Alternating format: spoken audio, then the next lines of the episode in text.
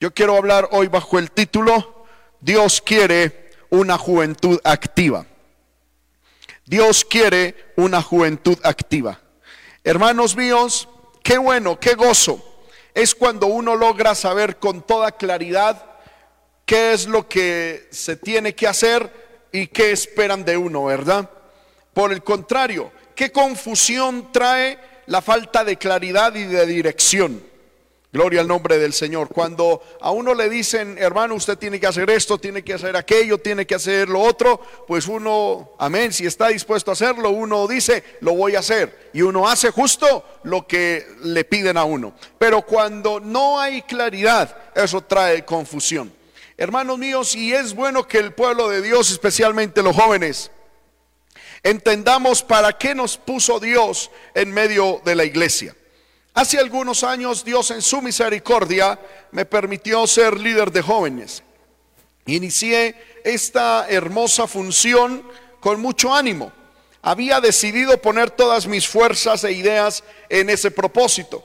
Soñaba con servirle a Dios y creía que ese era el momento idóneo para hacerlo. Y lo quería hacer con excelencia, lo quería hacer bien. Habían personas a las que eh, quería, aleluya, imitar. Habían ministros de jóvenes que eran de inspiración para mi vida. Amén. Y con todos los bríos en la cúspide oraba, planeaba, pensaba hacer mil cosas, hasta que llegó una fulminante pregunta a mi mente. ¿Qué debo hacer con los jóvenes? ¿Qué se supone que son los jóvenes en la iglesia? ¿Qué quiere Dios de ellos? ¿Qué quiere el Señor de nosotros? Y esa pregunta, hermano, ese conjunto y serie de preguntas me llevó a un, a un cuestionamiento un poco más existencial. ¿Para qué están los jóvenes en la iglesia? Hermano, ese interrogante produjo en mí un verdadero movimiento investigativo. Inicié preguntándole a cuanto pastor y líder de jóvenes conocía y le decía, ¿para qué están los jóvenes en la iglesia? Y encontré varias respuestas, aquí se las quiero presentar. Alguien dijo, los jóvenes son el motor de la iglesia. Esa idea generalmente extendida no me gustaba. ¿Por qué? Porque comparaba a los jóvenes con un motor, con un carro. Y, es una comparación muy mecánica. Me preguntaba, eh, si los jóvenes somos el motor, ¿quién será el exhausto? ¿Quién será las llantas? Bueno, amén. No, no me gustó. Eso que ¿Qué son los jóvenes en la iglesia y para qué estamos los jóvenes en la iglesia? Y que la respuesta sea que somos el motor, no me gustó. Otro me dijo, los jóvenes están en la iglesia para realizar lo que los hermanos ancianos ya no pueden hacer. Y no lo podía creer, no podía aceptar que los jóvenes fuéramos el plan B de Dios. Otra persona llegó y me dijo, los jóvenes están en la iglesia para atraer a otros jóvenes. Tampoco me convenció eso, porque no tiene sentido. Eh, otra persona me dijo, los jóvenes son la iglesia del futuro. Y yo dije, ¿y entonces en el presente qué somos? Y otra persona llegó y me dijo, los jóvenes son un mal necesario en la iglesia. Son un dolor de cabeza, puesto que son el grupo en la iglesia más mundanos y los que meten más pecado en la congregación. Y quedé sin comentarios y aquí estoy sin comentarios. Ante esa diversa cantidad de opiniones y esa falta de identidad y como de saber qué es lo que Dios quería de cada uno de nosotros, oré a Dios y en su misericordia el Señor me iluminó. Y es lo que quiero presentar, hermano, a ustedes en esta hora. Dios quiere que la juventud sea activa. En este, hoy no va a ser una enseñanza, tenemos poco tiempo y sabemos que a través de los medios de comunicación no se debe invertir mucho tiempo en la predicación, ya que, amén, eh, hay mucha facilidad de distracción y de que la gente se desconecte. Por lo tanto, quiero ir y ustedes me perdonarán si voy directamente al grano y, amén, y de pronto pasamos detalles que de pronto usted puede ver a través de la predicación, pero que de pronto no se exponen en la misma. Hermano, preguntando sobre los jóvenes, fue donde encontré este capítulo 5 del libro de Hechos, donde está la bien conocida historia de Ananías y Zafira. Voy a leer, amén, para resumirlo Hechos capítulo 5, versículo 1. Pero cierto hombre llamado Ananías, con Zafira su mujer, vendió una heredad y sustrajo del precio, sabiéndolo también su marido. Dice la palabra de Dios. Eh, corrijo, sustrajo del precio, sabiéndolo también su mujer. Y trayendo solo una parte, la puso a los pies de los apóstoles y dijo Pedro, Ananías, ¿por qué llenó Satanás tu corazón para que mintieses al Espíritu Santo y sustrajeses del precio de la heredad? Reteniéndola, no se te quedaba a ti y vendida no estaba en tu poder. ¿Por qué pusiste esto en tu corazón? No has mentido a los hombres, sino a Dios. Al instante, al oír Ananías estas palabras, cayó y expiró y vino un gran temor sobre todos los que le oyeron. Bendito sea el nombre del Señor. Aunque el pasaje, hermanos míos, de el, o más bien el tema central de este pasaje es el juicio que Dios ejecutó en la iglesia primitiva sobre Ananías y Zafira por haber mentido contra el Espíritu Santo. Hoy veremos la no muy vistosa pero importantísima labor en esta iglesia y en especial en estas circunstancias. Quiero darle un pequeño contexto de esta historia. La iglesia primitiva estaba en su primer, como se dice popularmente, en su primer amor. El fuego de Dios estaba reciente en aquella, aleluya, congregación. Estaba el furor, el fuego, hermano, la santidad, el amor, bueno, la expectativa de lo que Dios estaba empezando a hacer con aquello que se llamaba iglesia.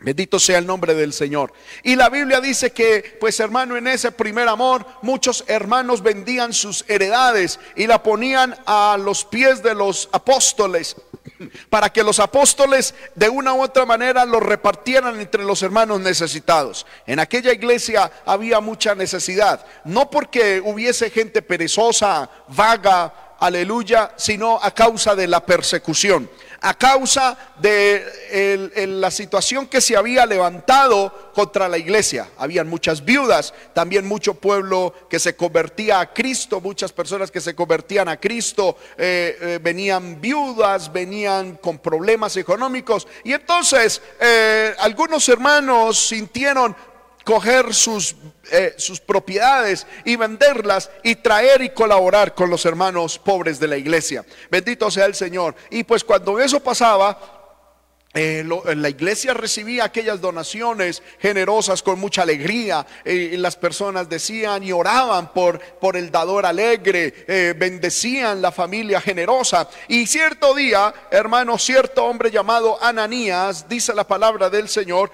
cuando vio aquello, de pronto encontró en esta circunstancia una oportunidad para ser famoso, para ser reconocido, para, para que su nombre y el apellido de su familia estuviese en boca de los hermanos de la iglesia, de los apóstoles, y que aquello fuese como una plataforma, un escenario para ellos darse a conocer. Dice la Biblia que Ananías, cuya mujer y esposa se llamaba Zafira, vendieron una propiedad. Amén. Y dice la Biblia que ellos la vendieron en cierto dinero, pero ellos sustrajeron del precio y quedaron en un acuerdo de que el precio que ellos iban a presentar, con el cual supuestamente habían vendido la propiedad, era no el total, sino, aleluya, el dinero que ellos tenían menos lo que ellos se quedaron. Es decir, por ejemplo, eh, vendieron la finca, la heredad en 100 millones. Entonces dijeron, no vamos a dar los 100 millones, ni tontos que fuéramos. No, queremos fama, queremos reconocimiento y queremos que la gente nos, nos, nos bendiga y que los apóstoles nos hagan pasar al frente. Pero no, no, no, no. Vamos a venderla por 100 millones, cojamos 20 millones y los llevamos a la iglesia y nos quedamos con 80. Ahora, ¿aquello era malo? No, en sí mismo no era malo era de ellos la heredad, podían venderla, es más, podían haberse quedado con el 100% del dinero y eso no los hacía malo. ¿Qué fue lo malo que ocurrió? Dice la escritura que ellos cogieron, cogieron esa parte, amén, suponiendo, cogieron esos 20 millones se quedaron ellos con 80, cogieron los 20 millones y vinieron a la iglesia. Y con tremendo, me imagino, espaviento, aleluya, y, con tremenda parafernalia, dijeron, traemos 20 millones para ayudar a los pobres y este es el total en el que hemos vendido nuestra heredad. La Biblia dice, hermano, que eso a Dios le disgustó. Porque lo que ellos hicieron, según el versículo 3, dice, ellos permitieron con eso que Satanás llenara su corazón. Segundo, mintieron al Espíritu Santo.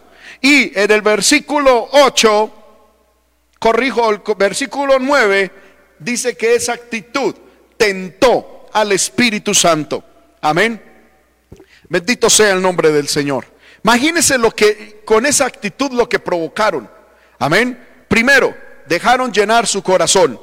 Segundo, mintieron al Espíritu Santo. Y tercero, hermano, tentaron al Espíritu Santo. Tremendo. Fue algo delicado. No fue algo así e-, efímero o superficial. No, fue algo muy, muy delicado. Y dice la escritura que cuando Ananías fue descubierto por el apóstol Pedro, dice la Biblia, hermano, vuelvo y repito, estoy a grosso modo, aleluya, eh, tocando esto a grosso modo, dice la Biblia que cuando eh, Ananías se dio cuenta de que había sido descubierto por el Espíritu Santo a través del apóstol Pedro, dice la Biblia versículo 5, al oír Ananías estas palabras, cayó y expiró.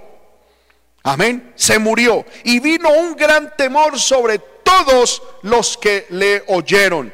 Y levantándose los jóvenes, verso 8, lo envolvieron y sacándolo, lo sepultaron. Bendito sea el poderoso nombre de nuestro Dios. En este versículo 6, hermanos míos, encontramos por primera vez la palabra jóvenes que en griego es la palabra, a mí me gustaría que usted la recordara y si tiene para anotar, Anótela, por favor. En griego la palabra joven es la palabra neoteros, o sí, neoteros.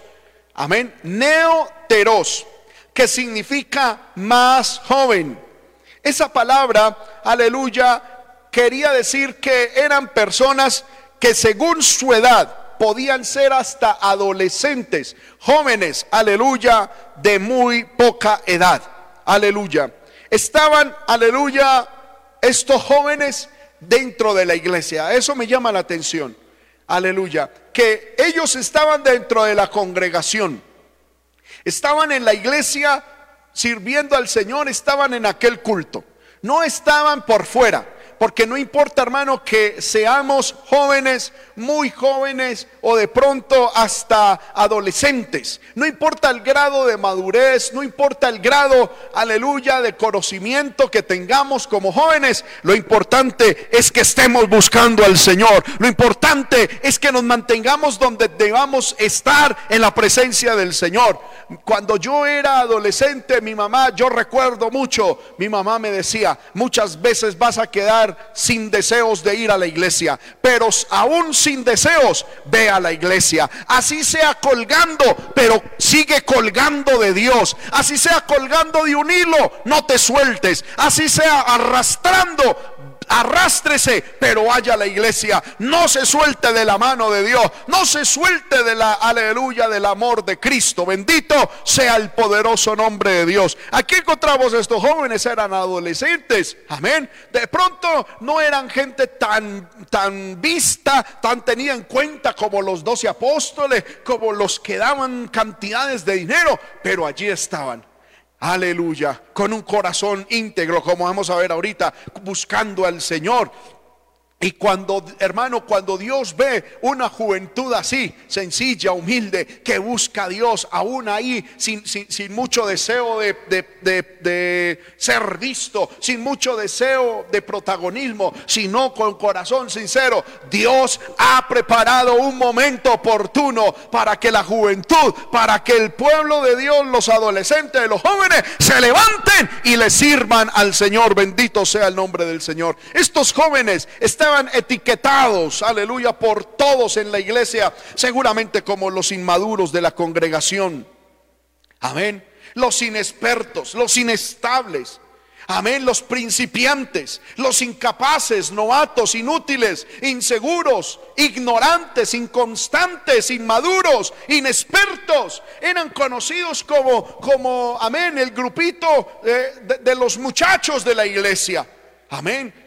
Porque hermano, aunque muchos, tenemos que ser sinceros, muchos se alegran con los jóvenes de la iglesia cuando alguien tiene eh, eh, que tomar decisiones en la congregación, no busca a los niños, a los adolescentes para que un consejo. Cuando hay un endemoniado, nadie busca al grupo de jóvenes para que ore por el endemoniado, siempre buscan el pastor, el liderazgo, las personas de más renombre en una congregación. Aquella era un grupito que estaba allí, sí, aleluya, de pronto decían los apóstoles y todos, gracias a Dios por el grupito de jóvenes. Era un grupo de jóvenes, vuelvo y repito, calificado aleluya, etiquetados por otros como inmaduros, como gente de pronto que, todavía no, no, no, no, podía tener responsabilidades debido a que se les consideraba incapaces, novatos, vuelvo y repito, inútiles, hasta ignorantes, inconstantes, inexpertos.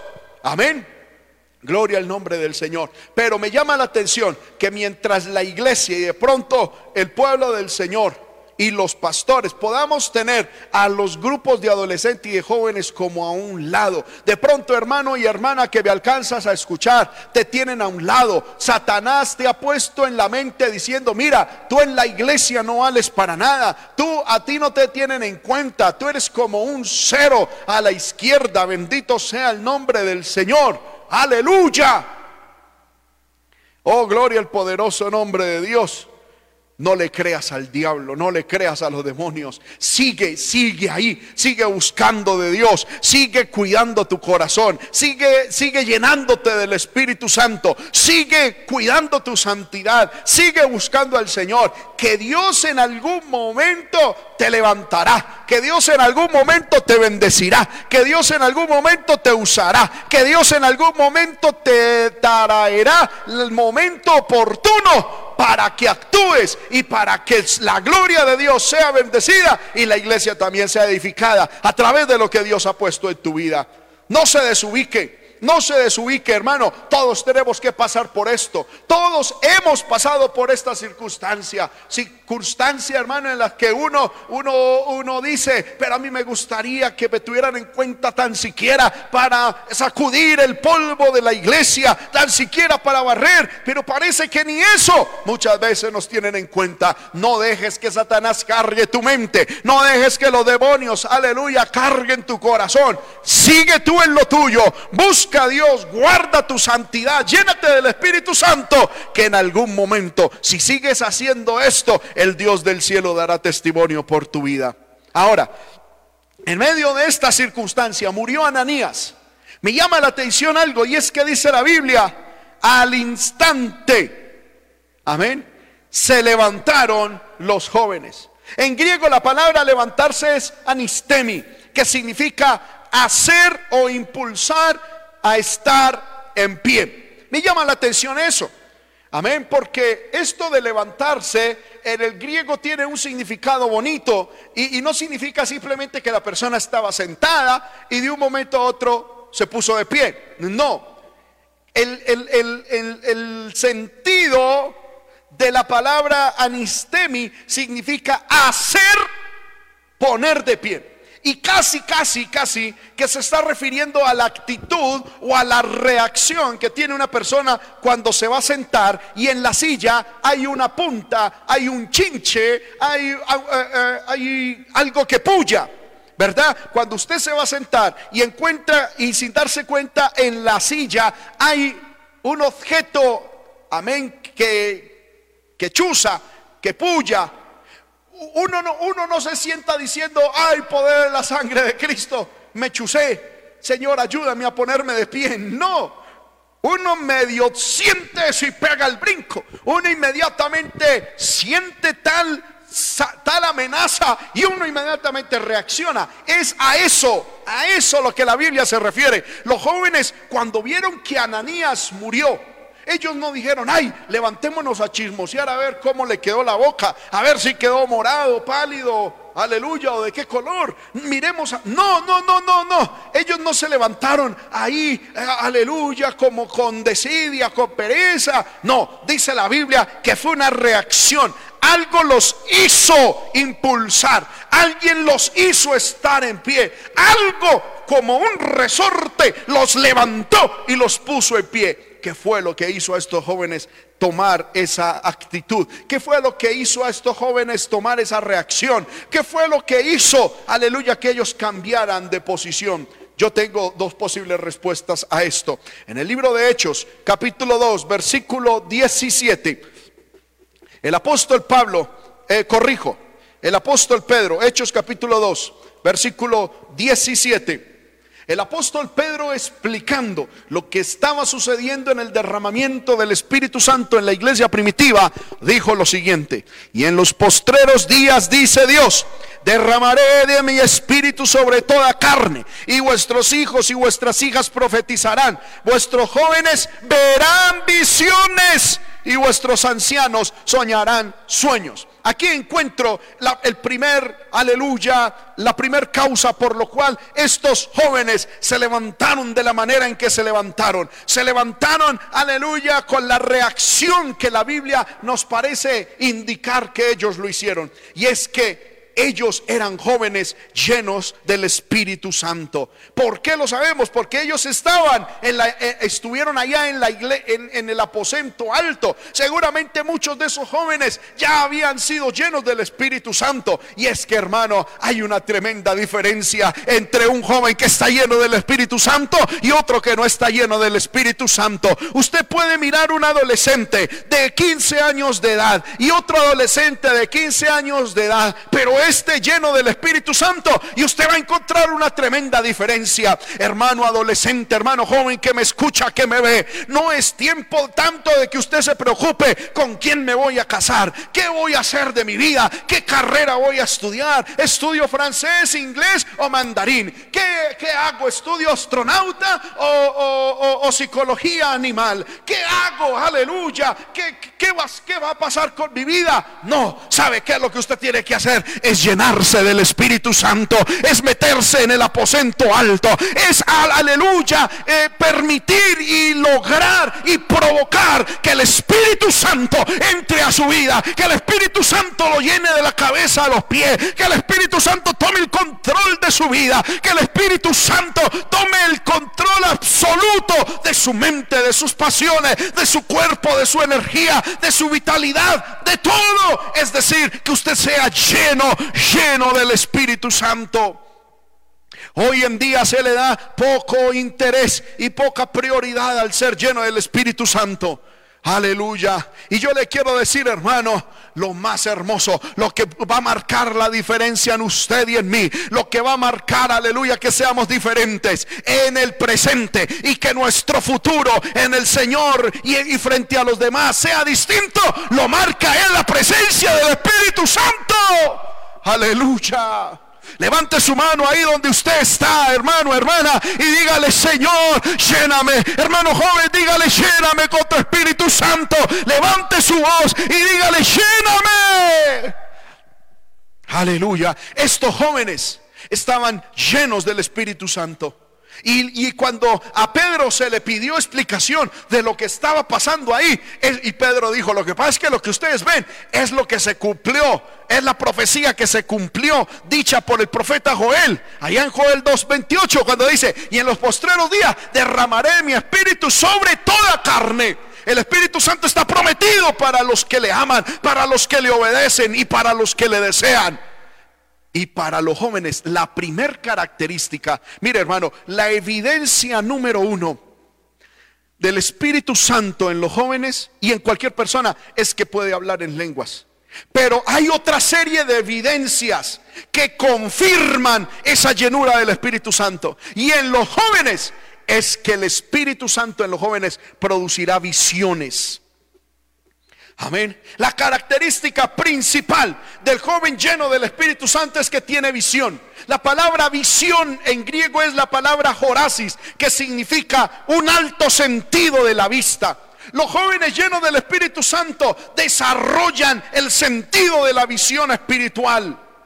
Aleluya. Y empiezan a ver lo que otros no ven. Empiezan a percibir espiritualmente lo que otros no pueden percibir. Y mientras los demás están en Facebook, los jóvenes llenos del Espíritu Santo ven, están diciendo algo tiene que suceder. Algo tiene que cambiar. Aleluya. Eh, Yo siento el poder de Dios en esta hora. Siento el Espíritu Santo fluyendo algo que le decía al Señor, el Señor no me permita dar una enseñanza muerta, no quiero dar una conferencia ahí, aleluya, al corazón, a la mente, simplemente para hablarle chévere a los jóvenes. No, yo le decía, Señor, permíteme utilizar este espacio para que algún joven, para que alguna jovencita sea movido, sea tocado, experimente algo poderoso del Espíritu de Dios. No es tiempo, hermano, hermana, usted que me ve a través de la reunión o a través del Facebook o a través del canal de televisión. No simplemente es estar mirando una pantalla. Yo le invito que a medida que la palabra fluya, usted cierra sus ojos, cierre sus ojos, levante sus manos y dígale, Señor, yo soy un joven, puedo ser inexperto, puedo ser inmaduro, pero aquí está mi corazón. Lléname con el Espíritu Santo porque necesito que se abra en mí esa visión, porque necesito, Señor amado, que se abra en mí esa capacidad aleluya, de ver, aleluya. ¿Y qué fue lo que ellos vieron? ¿Qué fue lo que estos jóvenes vieron en, en esta situación de Ananías y Zafira? Vieron algo anormal. Vieron algo contradictorio en la iglesia. ¿Y qué es lo que había contradictorio allí? Es que había un muerto en la casa de Dios. Aleluya. Había un muerto en la casa de Dios. Esto es incompatible. Ellos no pudieron tolerar muerte en la iglesia. Ellos no pudieron aceptar esto. ¿Cómo es posible que en la casa de Dios, en la casa del Dios vivo, en, el, en la casa donde se mueve el Dios vivo haya un muerto? No, no puede haber tal cosa, no puede haber tal circunstancia. A ellos se les abrieron los ojos, se les abrió, aleluya, la mente. No podemos permitir. Los jóvenes empezaron a decir, no podemos permitir que un muerto esté en la casa de Dios. No podemos permitir, aleluya, que una persona muerta esté en un lugar donde se alaba un Dios vivo, donde se pasea un Dios vivo. Es que es incompatible, no es lógico, es totalmente contrario a la estructura espiritual, a la lógica humana, que haya muerte en medio de un lugar de vida. Ahora, ese muerto no estaba muerto porque quiso morirse, sino porque el mismo Dios lo mató. El Dios de vida le quitó vida. Dios no quería a ese señor ahí. Dios no quería a Ananías en su casa. Bendito el Señor. Los jóvenes percibieron eso. Hermano, hoy cuánto necesitamos hoy en día que los jóvenes tengan visión de Dios. Jóvenes que, aleluya, llenos del Espíritu Santo, se den cuenta diciendo, aleluya, y se den cuenta y digan, oiga, en mi iglesia hay algo muerto. En mi iglesia hay algo que como que no está funcionando. En mi iglesia como que se necesita algo, se necesita vida. Eh, aleluya, algo está pasando en la iglesia. Me llama la atención esto, hermano, que ellos se le levantaron fue porque vieron, vieron esa incompatibilidad espiritual. Me llama la atención que Pedro no hizo nada. Los apóstoles no hicieron nada. Los líderes de la iglesia no hicieron nada. Allí seguramente estaba María, la madre de Jesús, pero tampoco hizo nada. Es que eso le corresponde a los jóvenes. Los jóvenes se tienen que levantar llenos del Espíritu Santo a decir, oh, este tiempo, en este tiempo necesitamos levantarnos para traer vida, para traer avivamiento, para cuidar la iglesia, para provocar vida de parte de Dios y para sacarlo muerto. ¿Cuántos jóvenes, hermano, a mí me escriben, a conmigo hablan y dicen, hermano, es que en la iglesia el, el grupo de alabanza es algo terrible, eso no funciona. Y siempre le he dicho yo, ¿y tú qué estás haciendo? Simplemente quejarte, simplemente ahí estar pasivo y buscando otra iglesia donde toquen mejor. No, iglesia, juventud del movimiento misionero mundial. Si en tu iglesia no hay música y tú ves que hay algo muerto en esa área, que como que la alabanza está muerta, sabes, tú que lo has visto, tú que lo has percibido, tú que lo has sentido, es Dios diciéndote, levántate, reacciona. Dios cuenta contigo para cambiar la atmósfera, para cambiar el ambiente, para que a través de tu vida empieces tú, aleluya. Después Dios levantará otro y alguien se te pegará y alguien, aleluya, te ayudará. Pero cuando tú, lleno del Espíritu Santo, cojas un instrumento y digas, Señor, no, la alabanza en la iglesia está como, como rara. Señor amado, esto está como difícil. Yo me voy a levantar en el nombre de Jesús y lleno del Espíritu Santo empieces a tocar, o ya sea una pandereta, ya sea un charrasco, ya sea un piano, lo que sea. Aleluya. La vida de Dios descienda. La muerte se vaya. De pronto alguien dice, hermano, en mi iglesia llevamos, ¿cuántos jóvenes hermanos me dicen a mí? En mi iglesia, hermano, desde que yo nací, la iglesia es pequeña en cuanto a membresía, en cuanto a asistencia, hermano, y no, no, no, no, no se gana gente. Y la iglesia, amén. De pronto esa parte está dormida, de pronto esa parte de evangelismo en la iglesia está muerta. Tú que has percibido esa necesidad, tú que has detectado ese muerto, aleluya, no es hora de estar juzgando al pastor tuyo, no es hora de estar juzgando a los líderes. Los jóvenes en la iglesia primitiva no se pusieron con esa tontada. Ay, Pedro, y entonces, no, pues que usted es el ungido, resucite, lo haga. No, no, no, no, no. Los jóvenes dijeron, esta es nuestra oportunidad se levantaron porque vieron esa incompatibilidad. Si en tu iglesia no hay evangelismo, levántate tú, predica tú en el nombre del Señor. utiliza, aleluya, las calles de tu municipio, los parques de tu municipio, las ventanas de tu casa, o por lo menos empieza con Facebook, empieza con YouTube y predica. Métete en un ayuno y dile, Señor, hoy voy a predicar, hoy voy a sacar un mensaje, hoy voy a predicar a las almas, a todos los amigos que me ven en YouTube, a todos todos los que me ven en Facebook, pero no me puedo quedar así. Algo tiene que pasar en mi vida, algo tiene que pasar en la iglesia. Y hermano joven, yo les quiero decir, repitiendo las palabras de nuestro presidente, el reverendo José Soto, estamos en el tiempo de un avivamiento digital. Estamos en el tiempo donde Dios está trayendo un nuevo mover. Dios quiere utilizar los jóvenes con esto de los medios, con esto del aleluya de las redes sociales. Aleluya. ¿Qué vas a hacer tú? Vas a perder el tiempo simplemente en TikTok. Vas a irte al infierno viendo TikTok y Facebook, YouTube. O vas a ganar almas y vas a servir a Dios utilizando los medios de comunicación.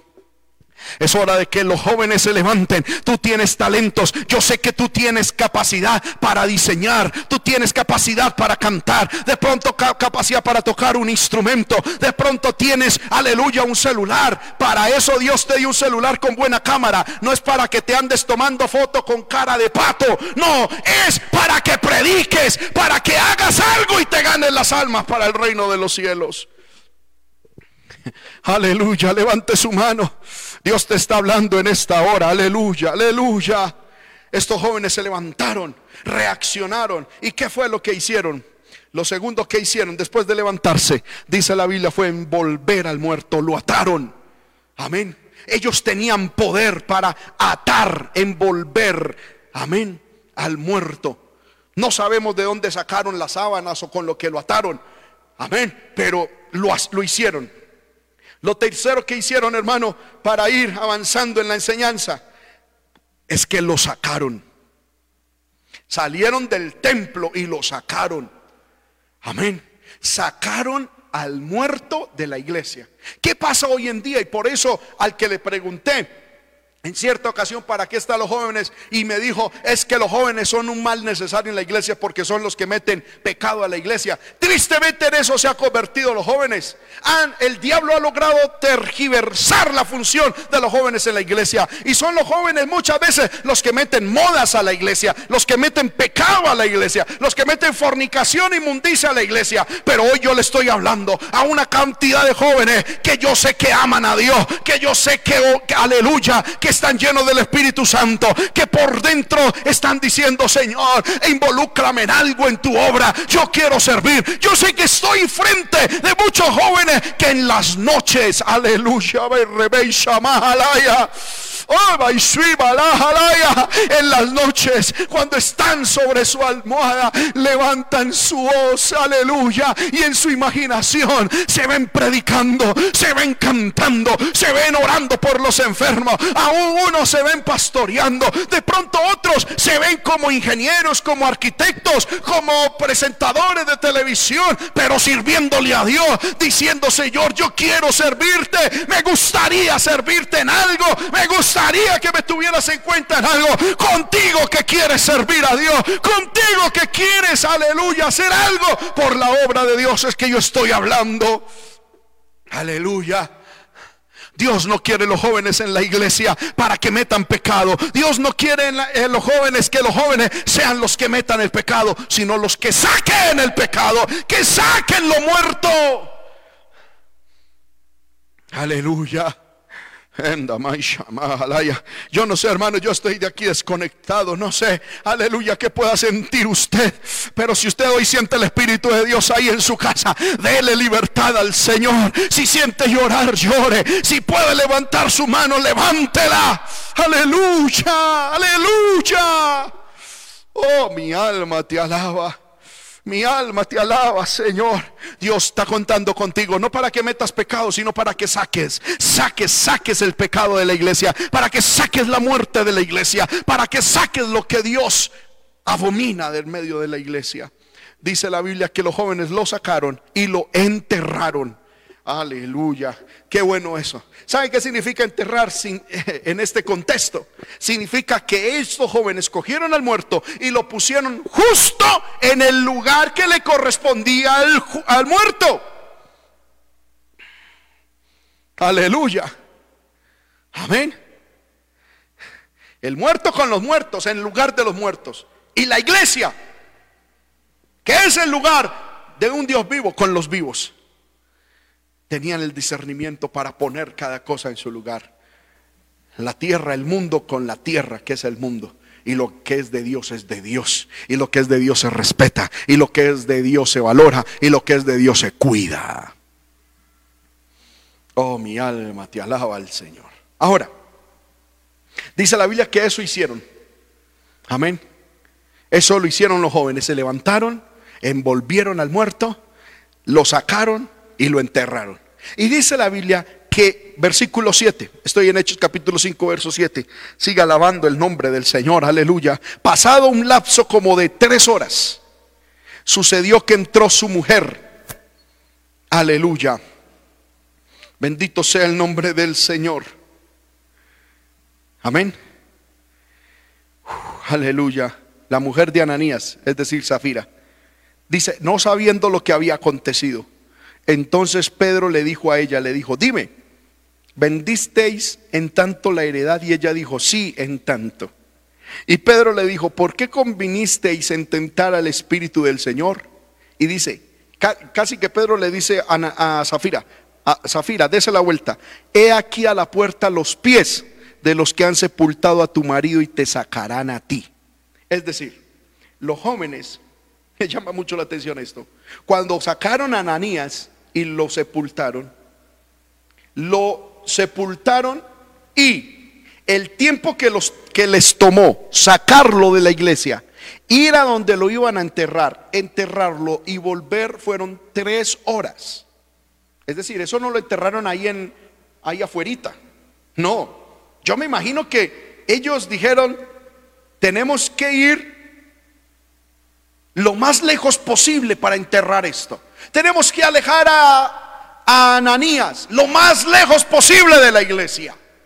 Se tomaron su tiempo, tres horas, en ir, enterrar y volverse. Otra cuestión que me llamó mucho la atención es que estos jóvenes andaban en el ritmo de Dios, porque cuando justo ellos entraron, justo moría la otra. Amén. Hermano, ni que se hubieran puesto de acuerdo. Amén. ¿Sabe qué eso significa? Que como esos jóvenes estaban llenos del Espíritu Santo, el Espíritu Santo les guiaba el camino y el ritmo en el que andaban. Eso será tema de otra predicación en algún momento. Gloria al nombre del Señor. Pero me llama la atención que cuando los jóvenes aparecen en la puerta, Zafira murió. Ahora, miremos lo que dice Hechos capítulo 5, versículo 10. Al instante ella cayó a los pies de él, es decir, de Pedro, y expiró. Se le salió el aire, el alma. Y cuando entraron los jóvenes, ¿qué hicieron? La hallaron muerta, la sacaron y la sepultaron junto a su marido. Amén. Algo que quiero empezar a rescatar aquí, hermano, y usted lo puede mirar en cualquier Biblia, amén, y eh, eh, esto en cualquier, amén, herramienta de griego.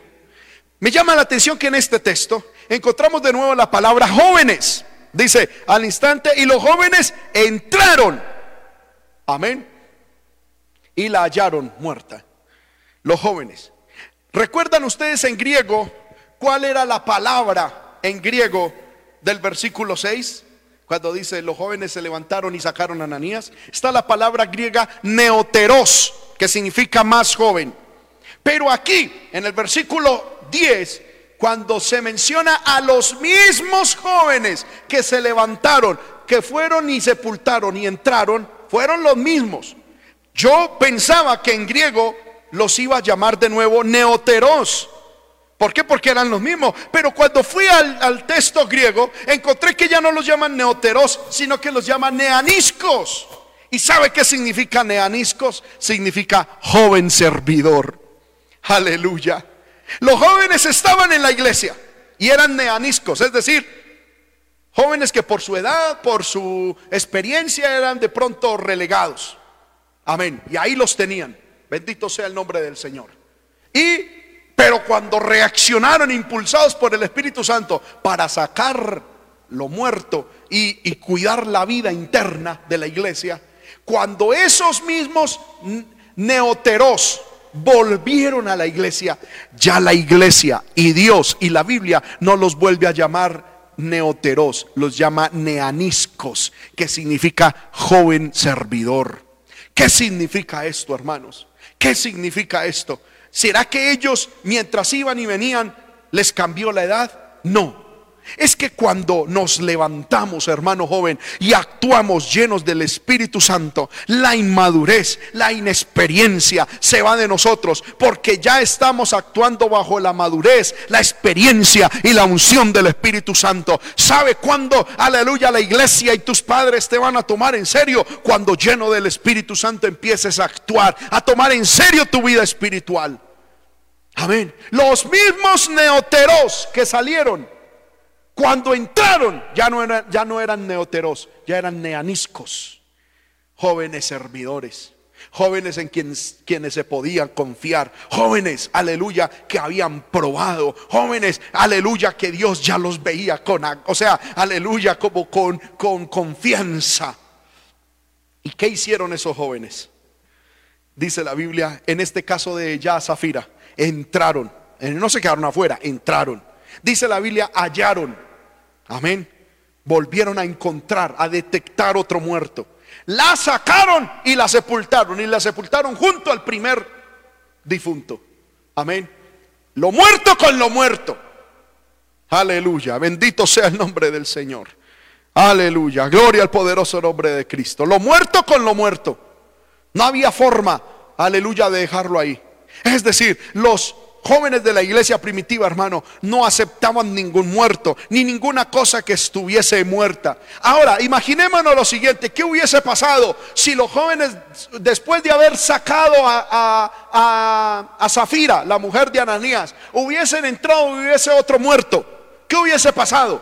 Pues ellos lo hubieran sacado. ¿Y qué hubiera pasado si hubiese habido otro muerto? Pues los jóvenes se encargaban de lo muerto. Es que una de las funciones principales de los jóvenes en la iglesia dada por Dios es que los jóvenes procuren y cuiden la vida en la iglesia. Es que los jóvenes procuren y cuiden la vida, el fuego, la santidad en la iglesia. Que saquen lo muerto, que se levanten a servir a Dios, que se levanten con la llenura del Espíritu Santo. Somos llamados, hermanos míos, a sacar aleluya, de la iglesia lo inerte, lo que nos sirve. Somos llamados por Dios a vigilar, aleluya, no solamente nuestra vida, sino la, la iglesia para sacar lo muerto, promover la vida, aleluya. No somos, aleluya, llamados para sentarnos en un rincón y ser espectadores de lo que ocurre en la iglesia. No, es hora de que los jóvenes seamos, aleluya, y entendamos que somos llamados a ser generadores de poder, generadores de avivamiento, generadores de unción, generadores de vida, generadores, aleluya, de ambientes, de moveres espirituales. Lo muerto no puede estar en la iglesia. Lo muerto no tiene vida, es frío, es rígido, no posee facultades. Hermano joven que me escucha, la religiosidad, el conformismo, el pecado, la pereza, la falta de comunión con Dios son cosas que tienes que sacar de tu vida y que tenemos que sacar de la iglesia. Aleluya. Lo muerto, el que está muerto estorba y no sirve para nada. Tenemos que sacar Toda cosa que hay en nuestra vida o en la iglesia que tenga esas características, amistades que no sirven, actividades, actitudes que no sirven para nada, que estorban, que no nos aportan nada, hay que sacarlo de nuestra vida y de la iglesia. Lo único que hacen los muertos es traer recuerdos, duelo, llanto, dolor, angustia. Hermanos míos, es hora de que los jóvenes saquemos de nuestro corazón esos recuerdos pasados que matan nuestra vida espiritual. Mira, hermano, el día de ayer, mientras estaba orando y pensando en la palabra, escuché la historia de, o leí más bien, la historia de un hombre. Cuenta él que a los 16 años fue abandonado por su padre. Él era hijo único. Y dice él en su, en su escrito que a él le dio muy duro eso y que lloraba mucho y pasaba mucho tiempo, mucho tiempo, mucho tiempo llorando con terribles depresiones, con terribles angustias. Bendito sea el nombre del Señor. Y como él era cristiano, se arrodillaba a orar y le decía, Señor, vuelve a traer a mi padre, vuelve a traer a mi padre a casa, vuelve a traer a mi padre a casa. Y cuenta él que un día se quedó en la noche eh, mirando hacia la luna, hacia las estrellas y lloraba eh, sintiendo su soledad, sintiendo su amargura y empezó a orar, Señor, ¿cuánto tiempo llevo orando que devuelvas mi Padre, que restaures mi, mi hogar? ¿Por qué tengo yo que vivir esta situación? Trae de nuevo a mi papá a casa. Y él cuenta de que Dios le habló al corazón, que él sintió la presencia de Dios. Y a mí me tocó profundamente este testimonio. Este joven decía, y sentía a Dios que Dios me habló y me dijo, tu papá tomó una decisión. Yo no puedo interferir en esa decisión. Ahora, decía, le decía Dios al joven, tu papá en su decisión tomó otra mujer y ya tiene hijos. Y ellos, empezando por tu papá, no me conocen. Tú sí me conoces. Y entonces el Señor le decía, tú te puedes refugiar en mí yo te puedo sanar tu corazón. Tu gozo y tu alegría soy yo, pero ellos no me tienen. Si yo quito a tu papá para traértelo a ti, van a haber unos niños que no se pueden refugiar en mí y se van a ir al pecado y, y hacer cosas terribles. Tú refúgiate en mí. Yo quiero ser tu padre. Perdona a tu padre. No lo juzgues. Yo a él lo juzgaré. Yo haré con él lo que tenga que hacer. Pero tú refúgiate en mí. Yo soy tu padre. Me aceptas como tu padre. Y este joven dice que eso lo puso a llorar y reflexionó y dijo, Señor, si ese es tu propósito, si así es tu voluntad, que se haga tu voluntad. Tú eres mi Padre. Y él dice que él lloró y lloró esa noche ahí a la luz de la luna, de las estrellas. Y dice que lloró mucho, pero ahí perdonó a su padre que lo había abandonado. Ahí perdonó todo lo que había sucedido. Y él dice que al otro día él se levantó nuevo, diferente, amando a su padre. Él cuando escribió ese artículo que yo leí, dice, ya tengo 31 años. Perdoné a mi padre Ya tengo dos hijos y eso me ha enseñado a cuidarlos muchísimo. Y dice, y ahora tengo el privilegio de tener y de estar trayendo a mi padre a Dios. Para que mi padre conozca a Dios. Para que mi papá, juntamente con ese hogar y con todas esas circunstancias que vivió, vengan a Dios y ganarme toda esa familia para el Señor. Aleluya, hermano mío, hay muchos jóvenes que no se consagra porque nacieron en un hogar disfuncional, porque, aleluya, están en un hogar que, que no les ha provisto el amor, el cuidado, el cariño. Y el Señor ponía esta palabra en mi corazón ayer en la noche.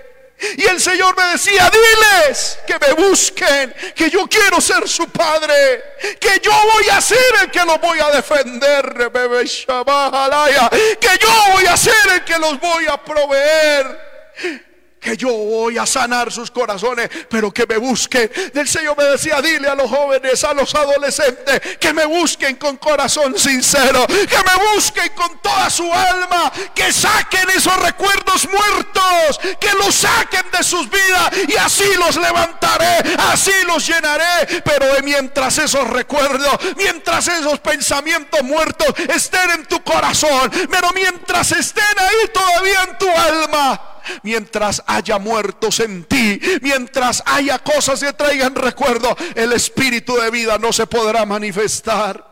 Saca de tu vida eso. Perdona, perdona, perdona. Perdona las ofensas que te han hecho.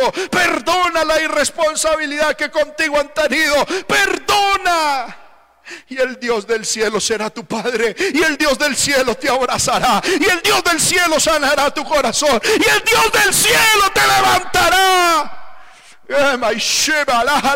El diablo te pone en tu corazón. Eres el abandonado. Eres el que nadie quiere.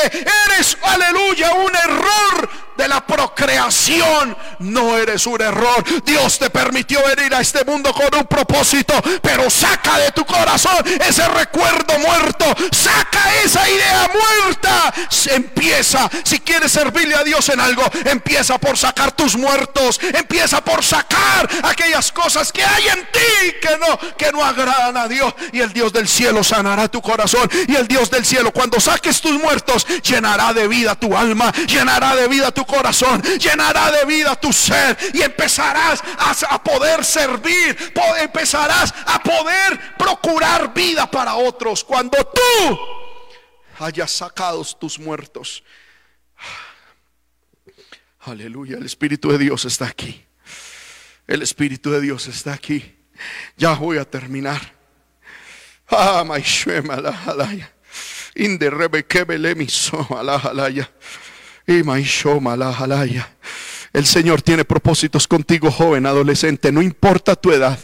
No importa que seas un neoteros, un adolescente, una persona muy joven. No importa. Lo importante es que estés dispuesto a sacar tus muertos. Reacciona frente a tus muertos. los muertos no tienen vida. Lo muerto estorba, no sirve para nada. Los muertos simboliza aquello que trae recuerdos. Los muertos son de otro mundo. No los traigas a tu mundo. Lo muerto es del mundo. Lo muerto no pertenece a tu vida cristiana. Y no hay diferencia entre muertos Aleluya, no hay muertos ni bonitos, ni feos, ni sabios, ni ricos. Todos son iguales. No hay diferencia entre pecados. Saca todo el pecado que hay en tu vida. Eso es lo mismo. Aleluya, mentirita chiquita o mentirita grande. No importa si es pornografía dura o si es pornografía suave. Sácala de tu corazón. Son muertos. Aleluya. Hermano, dirá alguien, es que yo no escucho música así, rock del diablo, no, es un vallenatico suave, son muertos. Saca eso de tu vida, saca eso de la iglesia, saca eso de tu templo.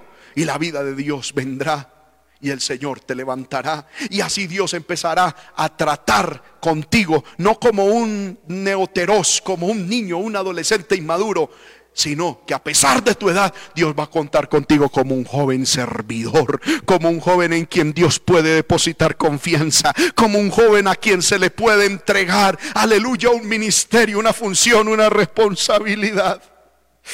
Oh, aleluya. Levante sus manos ahí donde esté, está y cierre sus ojos.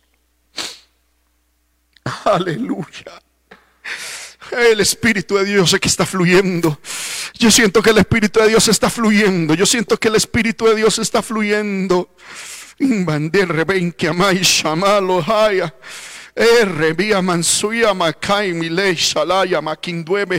Poder de Dios, poder de Dios. Deja que el Espíritu Santo de Dios fluya. Deja que el Espíritu Santo te identifique tus muertos. Deja que el Espíritu Santo señale tus muertos. Y hoy levántate. Toma la, de, la decisión. Reacciona.